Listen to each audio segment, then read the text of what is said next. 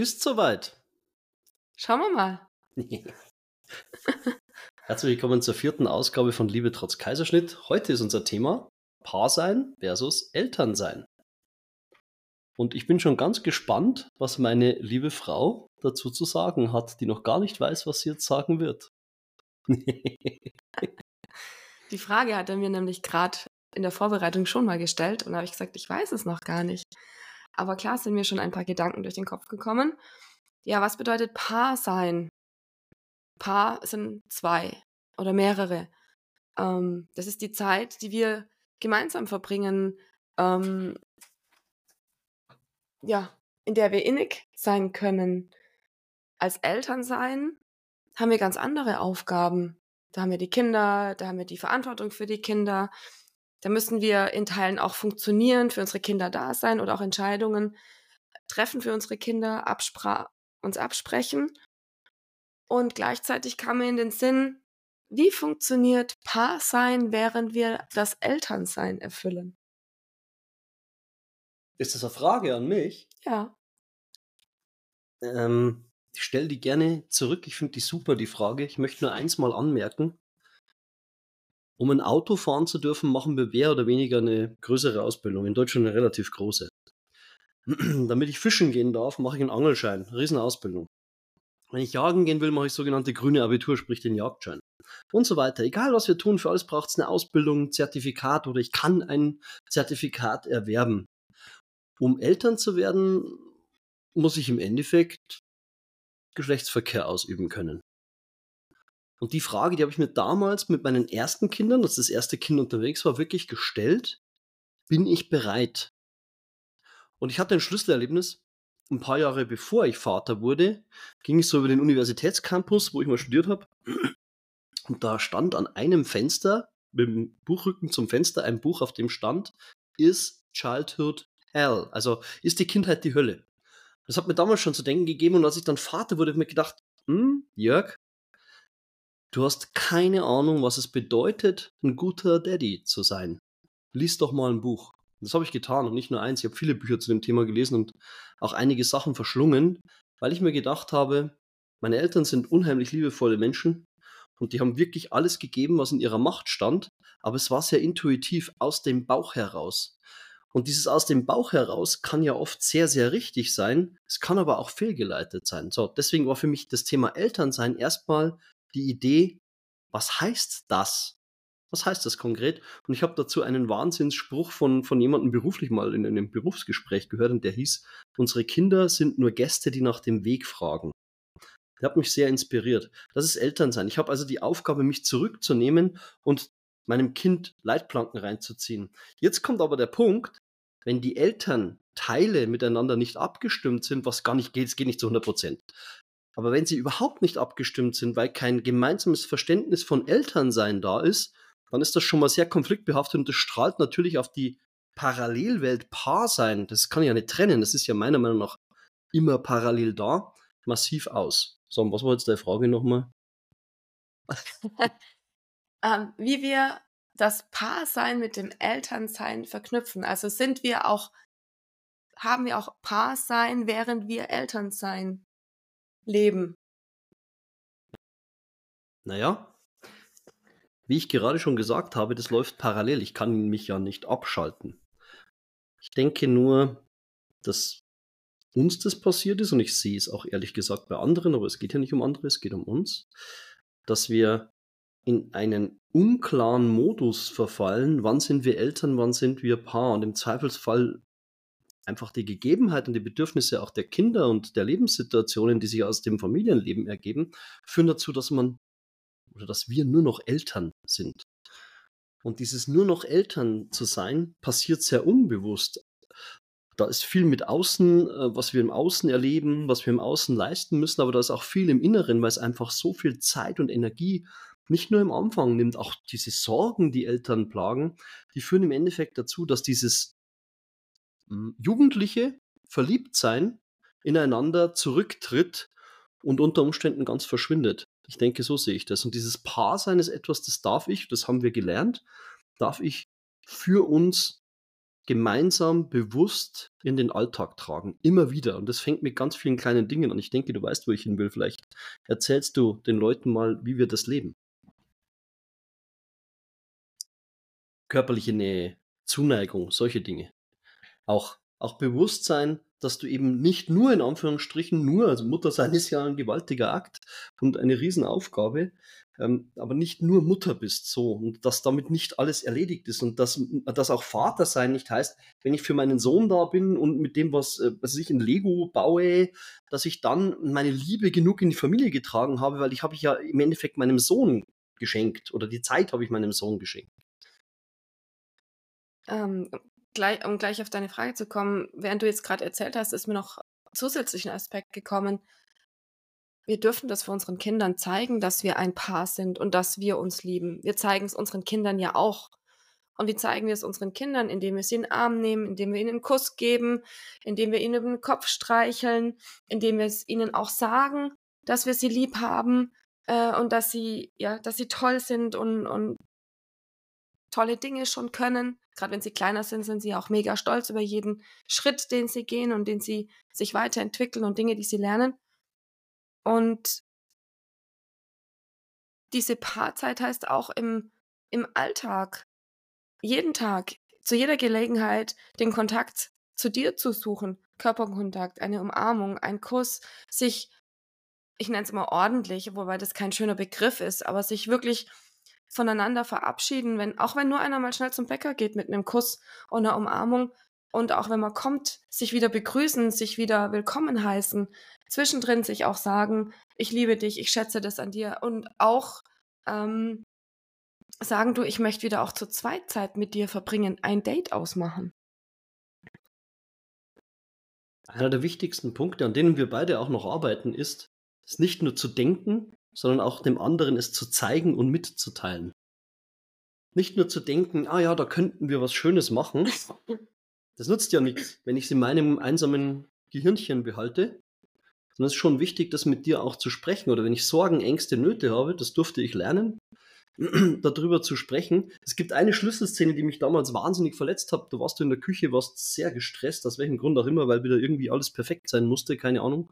Und ich wollte dich einfach nur umarmen. Ich wollte das Paar sein, körperlich ausdrücken. Und du bist auf die Seite gesprungen und, und hast mich weggestoßen, was wirklich sehr verletzend war. Ich habe es aber überwunden.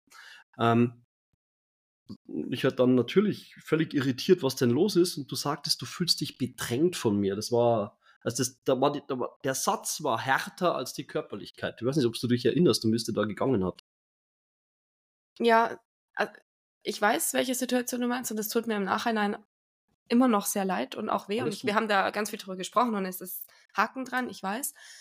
Ähm, aus meiner Situation war, ich hatte, Kind war schon, das erste Kind war schon da, wir haben Besuch bekommen und die, die sollten in den nächsten fünf bis zehn Minuten kommen und das Essen war noch nicht fertig. Die waren zum Essen eingeladen.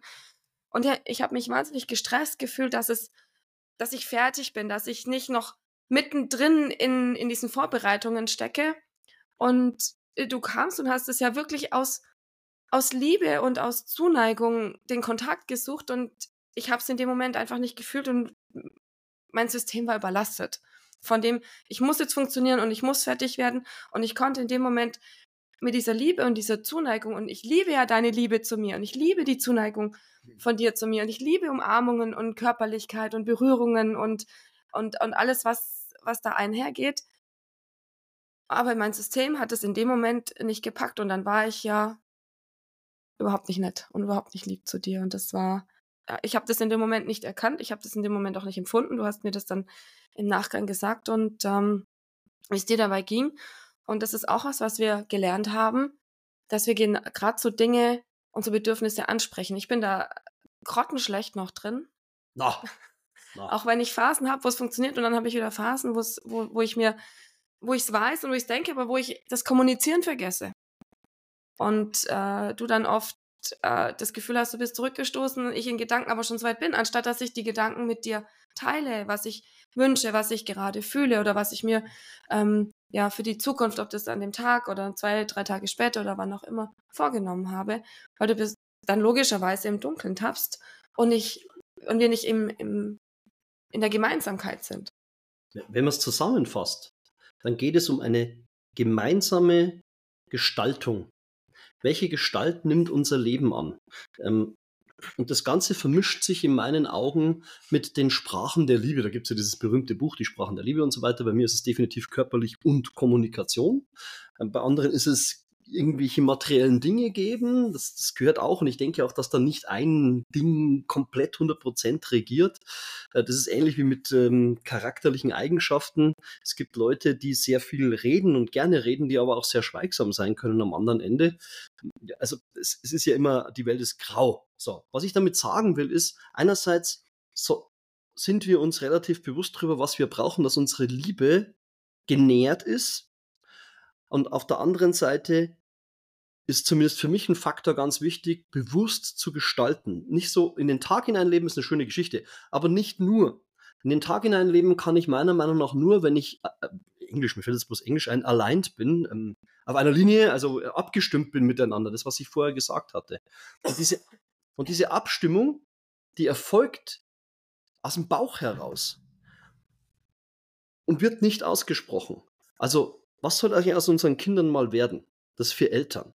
Was soll aus uns als Paar werden? Jeder Mensch altert. Irgendwann werden wir so alt sein, dass wir viele Dinge nicht mehr machen können und wir verschieben ganz viele Dinge in, ins Irgendwo hin, weil uns das Leben ja suggeriert, wir wären unsterblich. Das ist aber nicht so. Und wir sind auch als Paar nicht unsterblich.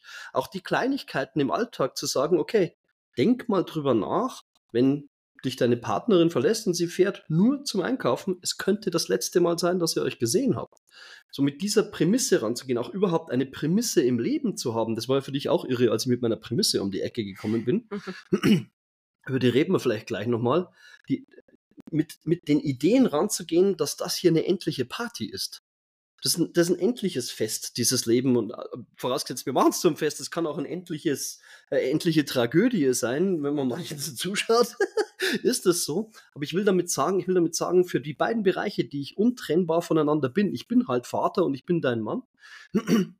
Ich kann sie nicht trennen, aber ich kann sie bewusst betrachten, miteinander verbinden und auch sagen, das eine kommt zu kurz. Das ist für eine Phase ja immer in Ordnung. Ich meine, wenn ich ein krankes Kind habe, kann ich nicht parallel Party machen gehen, weil das Kind braucht uns halt in dem Moment. Aber ich darf auch durchaus mich lösen und sagen, heute Abend möchte ich mal mit meinen Jungs in die Kneipe gehen. Oder äh, morgen gehen wir vielleicht mal, wir beide, zwei, drei Stunden für uns alleine raus und die Söhne sind bei unseren oder bei meinen Töchtern untergebracht oder wir haben einen Babysitzer, wir stecken sie zu Oma und Opa, whatever. Diese bewusste Paarzeit zu schaffen, das ist, das ist eine essentielle Erkenntnis und dass wir uns im Klaren darüber sind, dass Elternsein nicht heißt, kein Paar zu sein für die Zeit. Ich glaube, das ist mir total wichtig. Ich möchte es noch ergänzen, wenn wir, was wir ja auch versuchen und, und, und oft gelingt es uns ja auch so zu leben, wie du es gerade äh, äh, erklärt hast, wir sind ja auch gleichzeitig Vorbilder für unsere Kinder.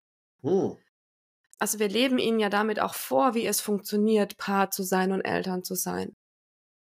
Und die, man merkt einfach, wie gut es den Kindern tut, wenn die merken, dass sich die Eltern lieben und gut verstehen und auch gemeinsam eine gute Zeit haben oder von einer gemeinsamen guten Zeit, weil wir gerade keine Ahnung, eine innige Umarmung hatten und die Kinder kommen und umarmen dann mit und dann wird's von einer Paarzeit zu einer Familienzeit. Und ich glaube, schon fest daran, dass unsere Kinder da ganz, ganz, ganz viel mitnehmen und auch diese, diese Innigkeit und dieses Vertrauen, was da ist, einfach spüren und ja, auch, auch auf ihr Leben übertragen können und vielleicht auch für ihre Beziehungen dann schon intuitiv was mitnehmen das jetzt geht an meinen lieben Freund Axel. Axel, du bist einer der besten Väter und Menschen, die mir je im Leben begegnet sind. Ich habe so viel lernen dürfen von dir und das Wichtigste, was ich von dir lernen durfte, ist folgender Satz. Du kannst deine Kinder erziehen, wie du willst, sie machen dir doch alles nach. Und ich habe dich namentlich erwähnt, weil die meisten wissen ja gar nicht, wer gemeint ist. Aber ich will dir damit sagen, dass du mich damit massiv beeinflusst hast in meinem Vatersein. Und ich habe mir das so hinter die Ohren geschrieben und ich weiß bei jeder Streitigkeit, die wir haben, ich will, dass meine Kinder alle Seiten sehen, von uns als Eltern sein. Ich will, dass meine Kinder auch mitkriegen, dass wir Nähe suchen, dass wir uns streiten, dass es Diskussionspunkte gibt, dass wir offen Dinge miteinander ansprechen, natürlich altersgemäß, eh klar. Aber dieser Satz, deine Kinder machen dir eh alles nach, ist prägnant. Wer meinen Vater kennt und mich, wir können uns sprachlich kaum differenzieren. Am Telefon sind wir nicht zu unterscheiden. Wir haben die gleichen Gags, wir haben den gleichen Habitus, wir haben die gleiche Gestik. Ich bin im Endeffekt eine Verhaltenskopie von ihm mit einer Mischung der Verhaltensmuster meiner Mutter. So, und so ist jeder Mensch da draußen geprägt durch sein Umfeld. Natürlich sind nicht nur die Eltern die Menschen, die uns beeinflussen.